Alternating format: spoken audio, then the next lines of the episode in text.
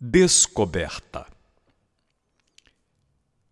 Ensine-se a um menino o mágico de um giz, e ele descobrirá a magia das letras.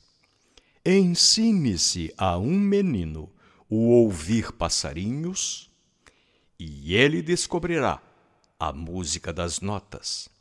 Ensine-se a um menino o cultivo de flores, e ele descobrirá a beleza das telas.